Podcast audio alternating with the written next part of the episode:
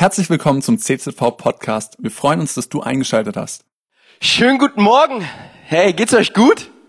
Ja, herrlich. Sag doch nochmal deinem Nebensitzer guten Morgen, schön, dass du da bist, du hast eine schöne Frisur oder, oder du riechst gut oder dein Top sieht heute top aus oder ja, was auch immer an Kompliment du findest. Ja, Einschulungsgottesdienst. Es war, ja, ich war auch mal einer davon, von den Kids, die äh, eingeschult wurden. Schon ein bisschen her mittlerweile, ja, bin ich jetzt auch ein bisschen älter, preis den Herrn. Und ich glaube, alle Eltern freuen sich, oder? Ja, alle Eltern, die jetzt wissen, okay, das Kind geht jetzt in die Schule, Halleluja, endlich, ja, mal ein neuer Lebensabschnitt, endlich mal, ja, was Neues erleben, neue, ja, Freunde finden, was auch immer. Vor allem ähm, kann ich mich noch erinnern an meinen ersten Schultag. Und zwar mein erster Schultag war ein sehr interessanter Schultag und war auch wahrscheinlich ein bisschen anders als ja so ein Schultag von so einem normalen Schüler. Ich weiß noch, wie ich damals mein äh, Schweizer Taschenmesser mit in die Schule genommen habe ähm, und 20 Euro habe ich mit reingeschmuggelt und ich dachte halt, ich bin richtig gut drauf so. Ey, ist doch cool, oder? Mit so einem Messer gleich äh, äh, den ersten Schultag so äh, zu beschreiten. Und dann kam ich so an und ich war halt so drauf, ich habe das Messer und die 20 Euro, die ich dabei hatte, das musste ich zeigen. Das war nicht so, dass ich das irgendwie in meiner äh, Hosentasche irgendwie versteckt habe, sondern ich musste das meinem Lehrer zeigen, weil ich war extrem stolz drauf. Und ich weiß noch, wie ich dann zu Herr Giebitz gegangen bin, habe hab gesagt, ey Herr Giebitz, schauen Sie mal, äh, ich bin jetzt heute zum ersten Mal, das wissen Sie, ich habe ein Messer dabei und 20 Euro. Und ich, ich weiß nicht mehr, was der sich da stellt, versetzt euch mal rein in den, okay? Was der sich da denkt, gedacht hat, okay? Erster Schultag, Schüler kommt mit Messer und 20 Euro. Ähm, der hat sich wahrscheinlich gedacht, äh, hier ist ein äh, krimineller vorprogrammiert irgendwo. Auf jeden Fall, so war mein erster Schultag. Wie ist es ausgegangen? Ich musste natürlich das Messer abgeben und die 20 Euro durfte ich behalten. Äh, ja, ich habe euch auch noch ein Bild mitgebracht, habe ich heute Morgen noch recherchiert, wollte mal so in die antiken Bücher meines Seins äh, stoßen. Haben wir das? Ja, herrlich. Gut, links ist mein fünfter Geburtstag, aber rechts seht ihr meine Einschulung im September 2001 in Wallhausen. Se seht ihr mich da? Links? Ja, ein bisschen kleiner als andere, aber dennoch groß genug. Ha Habt ihr euch eigentlich auch schon mal gefragt, warum die Einschulungstüten so groß sind? Die sind ja größer eigentlich als die Schüler. Ja, ich habe mich das auch gefragt. Und ich habe mich auch noch gefragt, warum es die Teile überhaupt gibt, so ein bisschen ironischerweise. Weil, ja, ähm, äh, weil die einfach interessant aussehen. Ich habe so ein bisschen heute Morgen noch Recherche betrieben. Und zwar, die gibt es seit 150 Jahren. Wer auch immer darauf gekommen ist, aber die gibt es seit 150 Jahren und sie symbolisieren eine Art von Übergang und ein süßes Trostpflaster vor dem Ernst des Lebens. Süßes Trostpflaster vor dem Ernst des Lebens. Deswegen sind die auch so groß, weil man da richtig viel Süßigkeiten rein tun kann und dann noch Wochen davon zehren kann. Weil wenn man dann in die Schule kommt, dann merkt man schon, die Schule ist ernst. Ja, erste Klasse bei mir, noch eine andere Story. Äh, war wie folgt. Und zwar, der Lehrer, Herr Giebitz, hat uns immer, ähm, ups, mal wieder nicht aufgepasst, Karten verteilt. Das heißt, wenn du nicht aufgepasst hast, dann hast du so eine Karte bekommen. Ups, mal wieder nicht aufgepasst. Und äh, ich kam eigentlich jeden Tag nach Hause mit fünf von diesen Karten. Und meine Mutter meinte so, oh nein, du passt ja überhaupt gar nicht auf. Und ich so, ja, komm vor. Und ich habe mir richtig schwer getan und ich habe echt diese Teile kassiert wie, ich war so ein Jäger und Sammler. Äh, also ich weiß nicht, wie viel, äh, ups, mal wieder nicht aufgepasst, Karten ich am Ende des Schuljahres hatte. Auf jeden Fall musste ich viel nachsitzen und durfte schon früh in der ersten Klasse den Ernst des Lebens spüren. Die ganzen Süßigkeiten, die ich dann bekommen habe, die haben schon ein bisschen geholfen, aber ähm, auch nicht wirklich. Also sie symbolisieren so eine Art von Übergang und was ich auch interessant war, was ich, was ich heute Morgen noch gelesen habe, äh, Soziologen äh, warnen inzwischen vor diesen, äh, vor diesen Schultüten. Warum? Weil es könnte ja sein, dass man sich schon sehr früh vergleicht, ja, und Wettkämpfe stattfinden. Ja, wer hat die größte Wundertüte? Wer, äh, nicht Wundertüte, wer hat die größte Schultüte? Du, ich und dann, dann, ja, bin mal gespannt, wie später die ganzen Kids, was die da alles so mitbringen. Ja, so viel zur Einleitung in Bezug auf Schule. Wer von euch vermisst die Schule? Ein niemand. Hey, Marci, du bist doch noch in der Schule. Ferien. Ja, nächste Woche geht's los. Ja, so viel zur Einleitung in Bezug auf Schule. Ey, ich bin heute hier, ich erzähle euch heute ähm, nicht nur was über Schule, sondern ich glaube, hey, dass wir einen Gott haben und dass dieser Gott mit uns ist, dass dieser Gott was für uns vorbereitet hat, dass Gott zu uns sprechen möchte. Und ich möchte dich so einladen einfach, hey, dass du dein Herz aufmachst und sagst, hey Gott, wenn es dich gibt, sprich in mein Leben hinein, weil irgendwo, ich bin vielleicht auf der Suche nach deinem Reden. Vielleicht ähm, zweifle ich auch gerade schon lang an dir, weil Dinge nicht passiert sind, wo ich eigentlich mir hätte gewünscht, dass sie passieren. Und deswegen glaube ich, Gott möchte heute zu dir sprechen, aber davor möchte ich beten. Vater, ich danke dir von ganzem Herzen für diesen Morgen. Ich danke dir, Herr, für jeden, der heute da ist. Und ich danke dir, dass du das vorbereitet hast für uns. Und wir wollen unsere Herzen weit aufmachen und ja, eintauchen in das, was du für unser Leben vorbereitet hast. Weil wir glauben, mit dir ist alles möglich. Und du bist treu durch alle Zeiten hindurch. In Jesu Namen. Und die ganze Kirche sagt Amen. Amen. Ich möchte eintauchen in, in ein Leben von einem Mann, der sein ganzes Leben lang in seiner Heimat Gott gedient hat. Und ähm, ich gefühlt, eigentlich spreche ich von mir. Ich habe eigentlich auch noch nie wirklich woanders, ja, Gott gedient als hier in Kreilsheim. Klar, ich, mal, ich war mal irgendwo in der Welt unterwegs, an ein paar schönen Orten und so und habe da irgendwie Praktikas gemacht. Aber ich möchte über einen Mann reden, der sein gesamtes Leben lang an einem Ort Gott gedient hat. Und dieser Ort hieß Rama. Sag mal Rama. Kennt ihr Rama, diesen Aufstrich? ja, genau. Ich dachte, ich, dachte sofort an, ich dachte sofort an diesen Aufstrich, als ich das in der Bibel gelesen habe. Und er hat Gott gedient und er, der Mann war ein Segen, auch für viele politischen Leiter und auch für den zukünftigen ähm, König in diesem Land. Und Menschen von überall kamen zu diesem Mann Gottes, um Antworten auf ihre Fragen zu finden. Und was dieser Mann gesprochen hat, im Namen Gottes, das hat sich dann auch ganz praktisch erfüllt. Und die Leute haben sich alle gefragt, wow, hey, was, was geschieht hier? Dieser Mann, er ist wirklich von Gott gesetzt. Und was dieser Mann redet, es ist nicht einfach nur, es sind nicht einfach nur Märchen, sondern es sind Dinge, die in Realität, äh, die zur Realität kommen. Und ich glaube, dieses Leben, das kann uns inspirieren und motivieren, wirklich zu glauben, dass Gott treu ist durch alle Zeiten. Und wenn wir den Mann anschauen, dann stellen wir fest, hey, mit, mit Gott, ist uns alles möglich, auch ja, wenn der Umstand unseres Lebens vielleicht schwer ist. Und die Rede ist von Samuel. Ähm, vielleicht kennst du Samuel, vielleicht nicht. Steht im Alten Testament, ist so ein Buch. Es war, es war so ein Prophet. Und Samuel wurde äh, geboren in eine Zeit hinein, wo das damalige Israel sehr unterdrückt war von den Philistern. Also es gab Feinde, Philister. Und Samuel wurde reingeboren in diese Zeit. Und es war eine sehr unruhige Zeit. Warum? Weil das Wort Gottes war wenig. Es gab kaum Reden Gottes in dieser Zeit. Und deswegen war es auch eine unruhige Zeit. Und wenn ich das so übertrage auch auf mein Leben, dann stelle ich ganz oft fest, hey, wenn, wenn das Reden Gottes, wenn die Wahrheit Gottes in meinem Leben wenig ist, was geschieht mit meinem Herz? Mein, mein Herz, es wird mehr und mehr unruhig, weil ich mehr und mehr auf die Umstände und auf die äh, Zeichen der Zeit schaue, als auf das, was Gott eigentlich sagt. Und was Gott über unsere Zeit sagt und auch über unsere Zukunft sagt, hey, das steht in Gottes Wort. Und wir dürfen Frieden und Ruhe in ihm haben. Und in so eine Zeit, äh, so eine unruhige Zeit war einfach wie folgt die, weil das Wort Gottes wenig war. Und das Volk ähm, war an diesem Zeitpunkt auf der Suche nach einem menschlichen König, ja, nach einem Anführer, der gute und weise Entscheidungen trifft. Und gerade ist es nicht so, gerade in chaotischen Zeiten, gerade in schweren Zeiten, was wünschen wir uns? Wir wünschen uns gute und göttliche Führung. Weil gute und göttliche Führung führen zu Sicherheit, führen zu Wohlstand und letztendlich auch zu Frieden. Und ich glaube, Samuel wurde nicht umsonst in diese Zeit hineingeboren. Ich glaube, Gott hatte sich was gedacht, dass er diesen Mann in diese Zeit hineinbringt, um dem Volk Gottes Führung, göttliche Weisung und Ratschlag zu geben. Und was ich auch glaube für uns, für jeden Einzelnen hier, ich glaube, Gott hat uns in diese unruhigen Zeiten nicht umsonst reingestellt, sondern Gott hat uns reingestellt mit einem Plan, mit einem Ziel.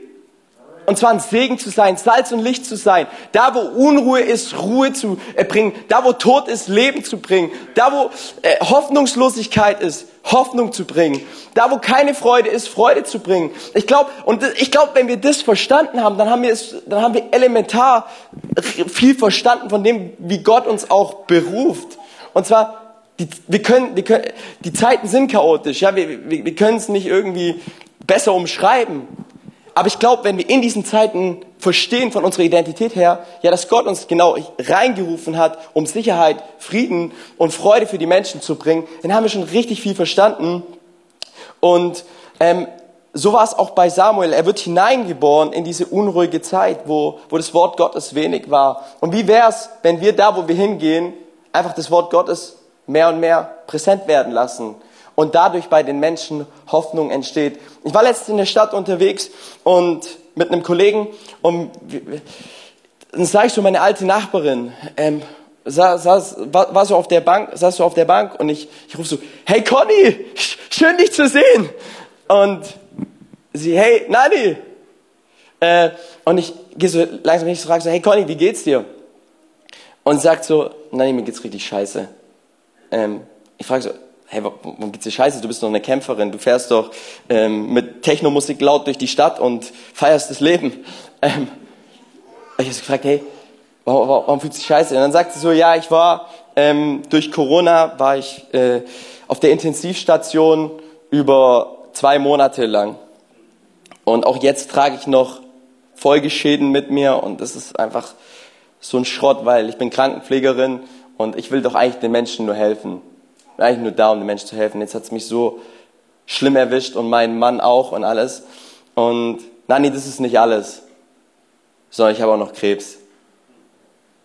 Und dann dachte ich mir so, was soll ich da sagen? Was soll ich da sagen?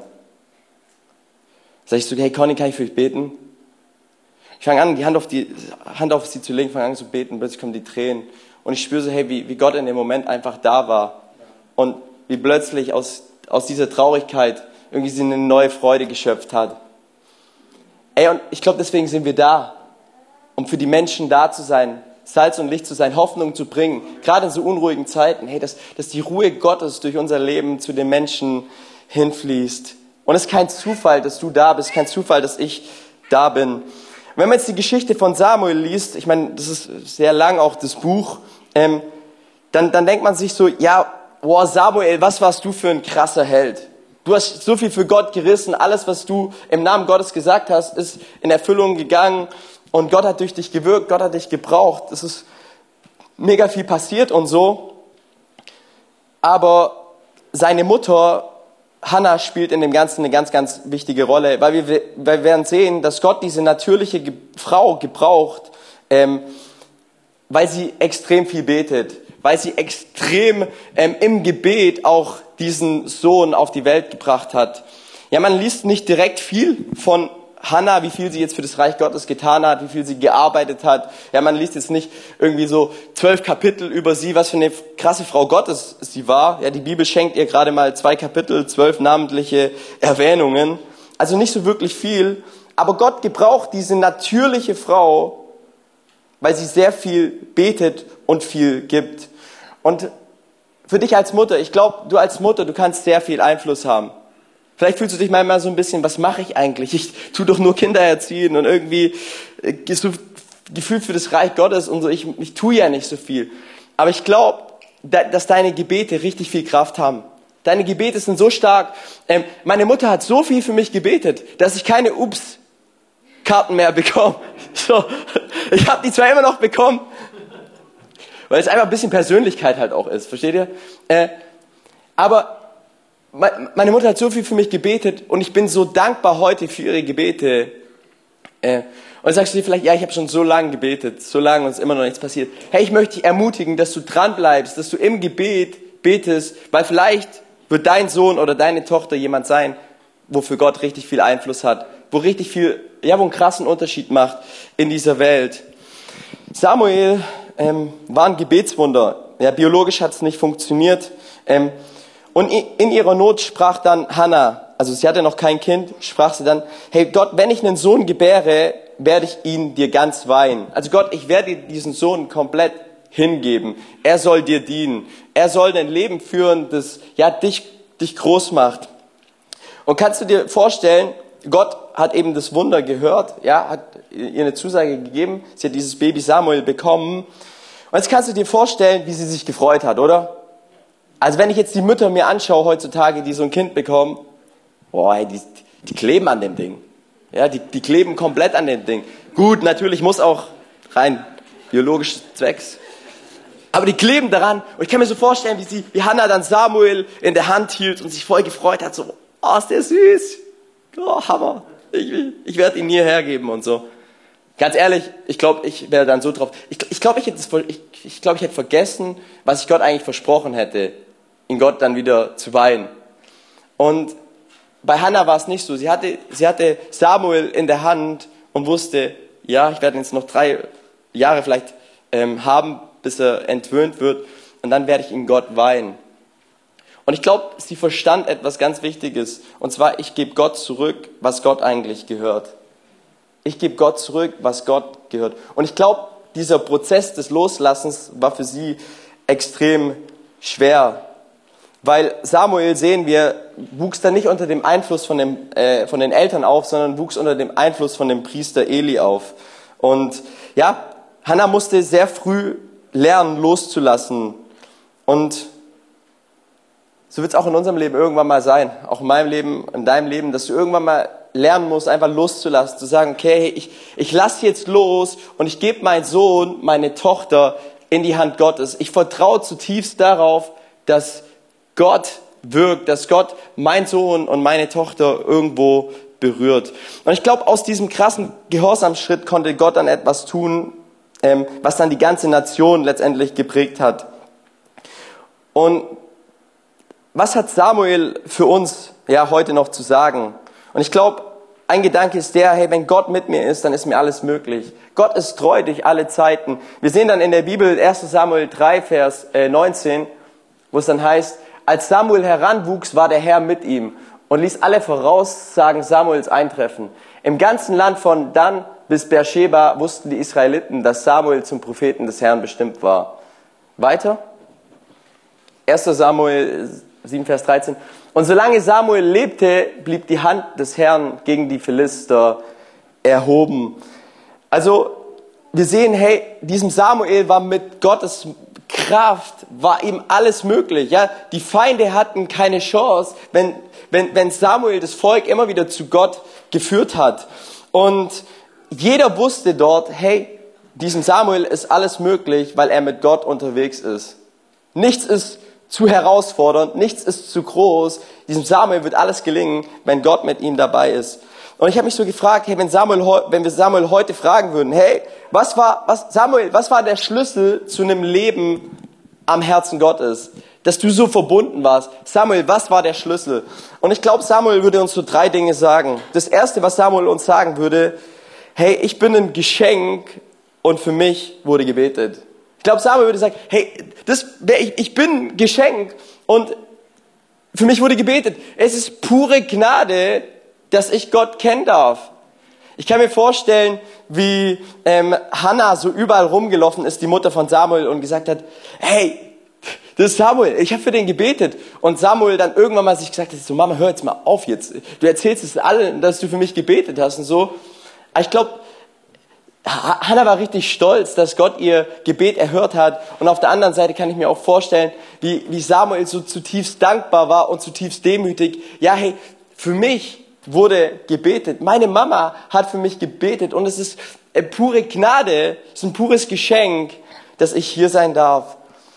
Und was ich dir sagen möchte heute Morgen, hey, du bist ein Geschenk. Du bist ein Geschenk. Und wenn du verstanden hast, dass du ein Geschenk bist, dann hast du auch verstanden, dass du wertvoll bist. Du bist ein Geschenk. Und wenn du das verstanden hast, dann hast du auch verstanden, dass du wertvoll bist. Du bist ein Geschenk für deine Arbeitskollegen. Du bist ein Geschenk für deine Freunde. Du bist ein Geschenk für, für die Kinderstunde. Du bist ein Geschenk für die Kirche. Da, wo du bist, du bist ein Geschenk. Du bist wertvoll. Und so wie es dich gibt, so gibt es dich nur einmal. Und ey, wie wäre hey, wenn wir das verstehen würden, dass wir ein Geschenk sind für die Menschen um uns herum? und nicht irgendwie irgendwas anderes. Ähm, als Jugendpastor bin ich auch extrem beschenkt, muss ich euch ehrlich sagen, mit den ganzen Jugendlichen hier. Das ist, das ist so ein großes Geschenk, ähm, wie, wie Gott mich beschenkt. Weil ich sehe die, ich die Leute heranwachsen, ich sehe, wie sie sich entwickeln, ich sehe, welche Glaubensschritte sie machen, welche charakterlichen ähm, Schritte. Und das beschenkt mein Leben. Ey, ich wäre, wenn, wenn Marci zum Beispiel nicht da wäre, oder ich könnte so viele Namen nennen, hey, dann, dann wäre ich nicht so beschenkt, wie wenn er da ist. Warum? Weil er wertvoll ist für mein Leben. Oder ich könnte fast jeden hier durchgehen. Oder jeden. nicht, nicht, dass ich jemand auslasse. Aber was ich meine? Hey, ihr seid ein Geschenk und wenn ihr verstanden habt, dass ihr ein Geschenk seid, ähm, dann habt ihr auch verstanden, dass ihr wertvoll seid. Und ich glaube, mit Gott können wir so jede Herausforderung in unserem Leben meistern, sei es weiße Entscheidungen zu treffen. Mit Gott ist es möglich. Gute Freunde zu finden. Hey, mit Gott ist es möglich. Einen Unterschied für Menschen zu machen. Mit Gott ist es möglich. Eine gute Ehe zu führen. Mit Gott ist es möglich. Deine Finanzen zu verwalten. Mit Gott ist es möglich. Ich glaube, also wenn wir am Herzen vom, von, von, von Samuel sind, Samuel würde ganz demütig sagen, hey, ich bin ein Geschenk. Für mich wurde gebetet. Und das kann ich zutiefst auch von meinem Herzen sagen. Für mich wurde gebetet. Bin so dankbar für all die Gebete in meinem Leben. Und Punkt zwei, den Samuel sagen würde, ich hatte das Privileg, früh in der Gegenwart Gottes aufzuwachsen und Dinge zu tun. Hey, ich hatte das Privileg, schon früh in der Nähe Gottes aufzuwachsen. Gott lehrte mich schon früh, dass das, was er sagt, dass er das erfüllen wird. Es war zwar nicht immer leicht irgendwie, weil ich musste schon früh weg von meinen Eltern da zum Tempel, um Gott zu dienen. Und es war nicht immer leicht, aber es war ein Privileg, dass ich Gott dienen durfte. Und manchmal führt uns Gott weg von, von dem sicheren Weg hin zu dem Ungewissen, damit wir lernen, auch ihm zu vertrauen. Gott führt uns weg, manchmal von dem, von dem sicheren, wo, wo wir alles unter Kontrolle haben, zu dem Punkt, wo wir lernen, ihm zu vertrauen. Ich kann mir so gut vorstellen, wie Samuel und Eli dann im Heiligtum zusammen sind. Also Eli war der Priester, wo Samuel eben ja, gedient hat mit ihm zusammen wie sie dann zusammenarbeiten, wie sie, wie sie sich um die Bundeslade gekümmert haben, wie sie schon früh in, in, in, in dem Haus Gottes zusammen unterwegs waren und für Gott quasi was getan haben. Wir sehen dann in 1 Samuel 3, Vers 1, wo es dann heißt, äh, in der Zwischenzeit diente der junge Samuel, also Hannah gab ihn weg zu Eli. In der Zwischenzeit diente der junge Samuel dem Herrn, indem er Eli half. Also was sehen wir? Wie diente der junge Samuel dem Herrn? Indem er Eli half. Also indem er einem Menschen half, diente er Gott. Sehr interessant, oder? Und ich dachte mir so, ähm, wenn, wenn wir Eli anschauen, Eli war ein Priester und es war jetzt nicht der vorbildlichste Priester. Okay, der hatte Söhne, die haben ein bisschen böse Sachen gemacht, ethisch gesehen nicht korrekte Dinge und so. Und trotzdem dient hier Samuel Eli und hilft ihm und versucht irgendwie, ja, ein, ein guter Leiter auch zu sein für ihn oder einfach ein guter Unterstützer, obwohl Eli nicht perfekt war. Und ihr Lieben, so ist auch Kirche. Kirche ist kein perfekter Ort. Warum? Weil Menschen da sind. Weil ich da bin. Deswegen ist Kirche kein perfekter Ort, weil du da bist, weil Menschen da sind. Aber hey, wie wäre eine Kirche, wenn, wenn, wenn wir nicht eine Konsumentenhaltung hätten im Sinne von, hey, was kann die Kirche mir geben? Okay, ich komme jetzt, und was, was kann die Kirche mir geben? Hey, wie wäre es, wenn wir anfangen, so die Frage zu stellen, ähm, hey, macht mein Verhalten die Kirche, die Gemeinschaft besser oder macht es es schlechter? Und ich glaube, hey, wenn wir so ein Denken bekommen, hey, wie kann ich meinem Leiter dienen, wie kann ich unterstützen, wie kann ich ein Segen sein, wie kann ich nicht nur ein Konsument sein, sondern wie kann ich was einbringen mit meinen Gaben, dann macht es einen absolut großen Unterschied ähm, hier und im, in dem Leben von vielen Leuten. Und ich bin ja auch schon lang so in der Kirche, ich hatte auch das Privileg, wie Samuel zum Haus Gottes aufzuwachsen. Und das ist ein Privileg, okay? Nicht umsonst sagt David im Psalm 23, ich will bleiben im Hause des Herrn. Ich will bleiben. Hey, das ist ein absolutes Privileg, dass, dass, dass, dass du schon früh äh, Gott kennenlernst, dass du schon früh Gottes Reden hörst, dass du schon früh hörst davon, dass er Dinge tut, dass er lebendig ist, dass er sich um dich kümmert, dass er in dein Leben hineinreden möchte. Und Samuel wuchs in dieser Nähe auf und er, er erlebte das. Er erlebte Gottes Reden, sein Handel und er verstand mit der Zeit mehr und mehr, ja, hey, mit Gott ist mir alles möglich. Das sind zwar Feinde, die versuchen mir das Leben zu rauben, aber mit Gott an der Seite kann ich diese Feinde besiegen. Und wir lesen dann in der Bibel, dass Samuel Richter blieb über das gesamte Volk sein ganzes Leben lang. Warum? Weil ich glaube, er blieb sein ganzes Leben lang in der Gegenwart Gottes. Er blieb sein ganzes Leben lang in der Nähe Gottes. Ähm, und so ist auch Christsein. Christsein ist nicht, ich komme jetzt einmal in Gottesdienst und ich finde es irgendwie nett und cool und so. Sondern Christsein bedeutet, hey, ähm, mein Leben ist tagtäglich von Gott bestimmt. Mein Leben ist tagtäglich von seiner Nähe bestimmt. Und ähm, das Gute ist ja das, dass Gottes Nähe uns Ruhe gibt, dass Gottes Nähe uns Frieden gibt, dass Gottes Nähe uns Hoffnung gibt, dass Gottes Nähe uns Kraft gibt. Immer wieder.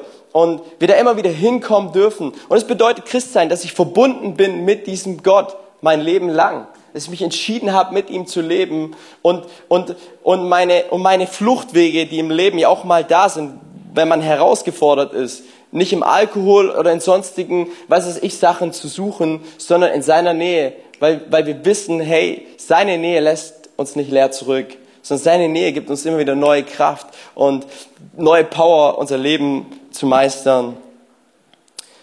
Es ist ein Privileg. Samuel würde sagen, hey, ein Schlüssel war zu der Verbindung mit Gott. Ich hatte schon früh das Privileg, in seiner Gegenwart, in seinem Haus aufzuwachsen, Dinge zu tun, ähm, zu helfen, ganz praktisch meinem Leiter zu dienen. Und das Dritte ist, ähm, was er uns sagen würde, ich lernte schon früh auf Gott zu hören und mutig zu handeln. Ich lernte schon früh auf Gott zu hören und mutig zu handeln. Ähm, wir lesen die Berufungsgeschichte in 1 Samuel 3. Ähm, da heißt und der Herr trat zu ihm, also zu Samuel, also es war in der Nacht, und rief wie zuvor. Also er hatte davor schon, also Gott hat davor schon zweimal zu Samuel gerufen ähm, und rief wie zuvor, Samuel, Samuel. Samuel antwortete, sprich, dein Diener hört. Sprich, dein Diener hört. Samuel hatte so eine Einstellung, hey, ist mir wichtig, ich will hören, ich, ich will hören, was Gott sagt. Und was interessant ist, oder was ich selbst interessant fand, ähm, hier steht jetzt Samuel, Samuel. Gott hat davor schon Samuel auch gerufen, zweimal, aber hat Samuel immer nur angesprochen mit Samuel. Also nicht mit, hier mit, dem, mit, mit diesem doppelten Wortlaut. Samuel, Samuel. Und dann habe ich mich gefragt, okay, krass, interessant, Gott sagt zweimal Samuel, Samuel. Das heißt, es muss, muss dir schon wahrscheinlich irgendwie wichtig sein jetzt in dem Moment. Und dann habe ich geschaut so in der Bibel, wo, wo Gott noch Menschen zweimal hintereinander mit Namen angesprochen hat.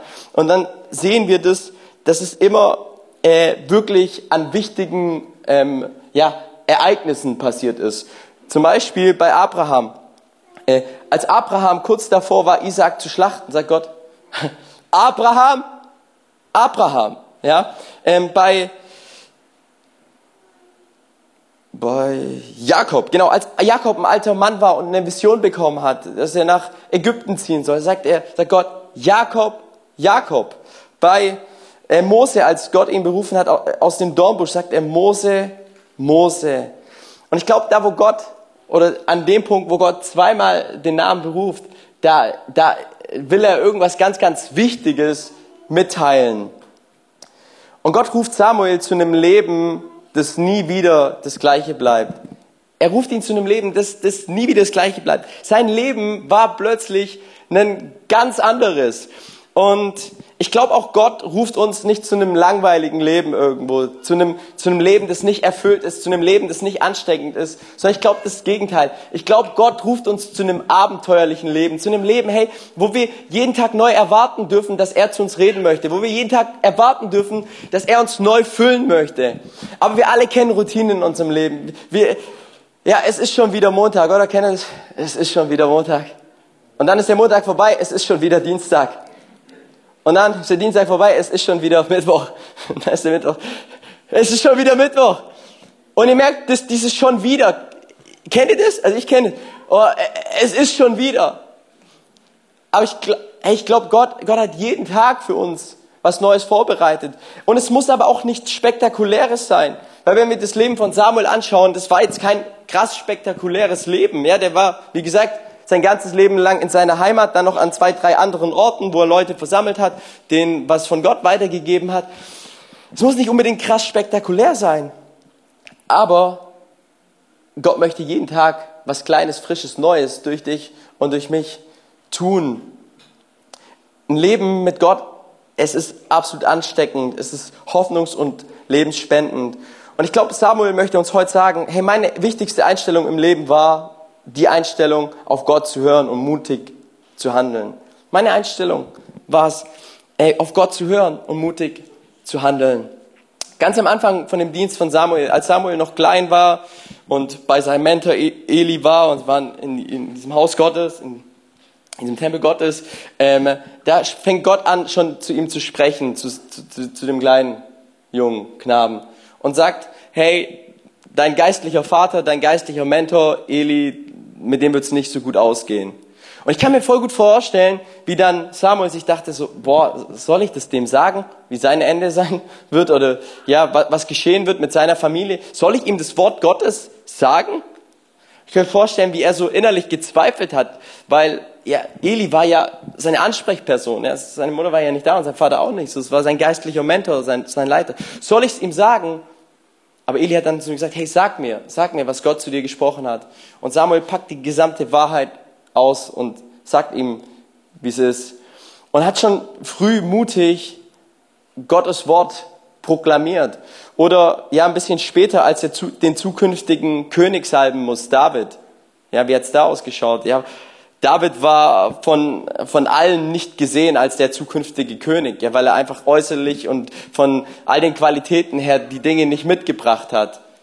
Und was macht Samuel? Er hört auf Gott und er fängt an, ihn zu salben, fängt, fängt an, ihn zum König zu salben, fängt an, mutig für Gott zu sein. Und ich glaube, wenn Gott spricht, dann dürfen wir mutig sein. Dann dürfen wir mutig sein. Das Lobpreisteam kann nach vorne kommen. Dürfen wir mutig sein. Freitagabend äh, saß ich neben einer Person ähm, und die Person hat zu mir gesagt, ähm, hey Nani, jeden Morgen jeden Morgen, wenn ich aufstehe, habe ich brutal schreckliche Kopfschmerzen. Ich kann nichts machen. Und es geht schon so lang so. Und Anni, das Erste, was ich tue, ist, ich kaufe mir eine Wodkaflasche und ich trinke eine halbe Flasche, um irgendwie die Schmerzen, die ich habe, zu lindern.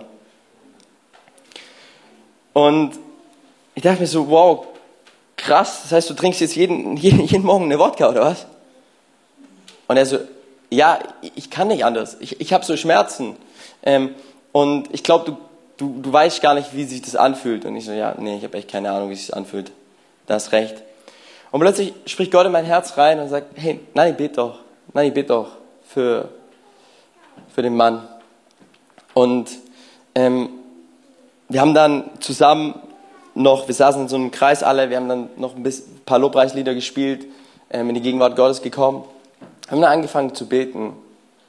Und hab, wir haben gespürt, hey, wie, wie Gottes Kraft kommt über diesen Mann. Und ähm, wie wir gebetet haben und gesagt haben, hey, Gott, Gott, kann, Gott kann dir begegnen, Gott kann dich freimachen. Dass du, dass du nicht abhängig bist von diesem Wodka, der irgendwie deine Schmerzen betäubt. Und Sie haben gebetet und der Abend ging weiter und so. Und die Person, die blieb dann den ganzen Abend irgendwie bei uns. Und ich habe gespürt, bei der Person war einfach so eine Sehnsucht. So eine Sehnsucht danach, irgendwo wieder ein normales Leben zu, zu bekommen. Vielleicht steckst du nicht in so einer krassen Situation drin, wo du sagst, ich brauche jetzt jeden Morgen eine halbe Wodka, um irgendwie mich zu betäuben. Ich habe keine Ahnung, wie du dein Leben betäubst, deine Probleme deine Sorgen, deine Nöte, deine Ängste, deine Struggles, deine ganzen Fragen und so. Aber was ich sagen kann, ist, Gottes Gegenwart ist, hat eine heilende Kraft. Gottes Gegenwart, hey, verändert Dinge, macht einen Unterschied. Und wir dürfen mutig sein, für Menschen zu beten. Wir dürfen mutig sein, die Menschen dahin zu führen, dass sie Heilung von Gott erleben. Weil ich kann dem, ich, ich kann dem Typen nicht helfen. Ich kann ihm irgendwelche Regeln sagen, hey, mach das nicht, tu das nicht, versteh das, mein. Der sagt, du verstehst mich nicht. Ja, ich verstehe dich echt nicht. Aber wir können Menschen dahin bringen, an den Ort, wo Heilung ist. Und wo ist Heilung? Bei Gott. Hey, du hast erlebt. Du bist hier, du hast Wunder erlebt in deinem Leben. Ich habe es erlebt. Bei Gott ist Heilung, ist Wiederherstellung und Transformation.